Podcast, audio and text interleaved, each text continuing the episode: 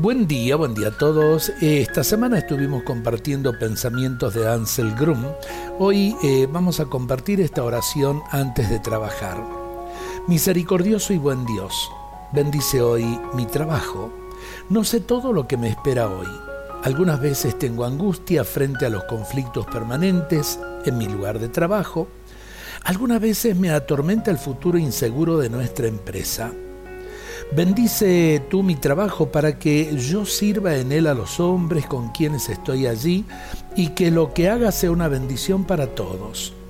Bendice las conversaciones con los amigos de trabajo, con nuestros compañeros, para que podamos realizar mejor nuestro trabajo.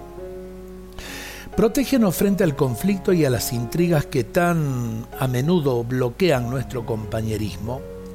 Abre nuestra mirada para lo que los otros plantean, para lo que los otros nos presentan.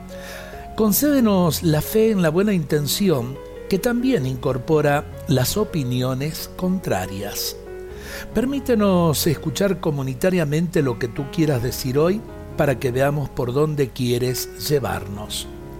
Por allí se dice, ¿no? Este refrán, la unión hace la fuerza, y en el trabajo ciertamente la unión hace mucho más productivo el trabajo y hace mucho más productivo el servicio que cada uno día a día en su lugar de trabajo puede brindar. Ojalá que lo escuchemos, ojalá que lo vivamos, que tengamos un hermoso día y un más hermoso fin de semana. Dios nos bendiga a todos en este día.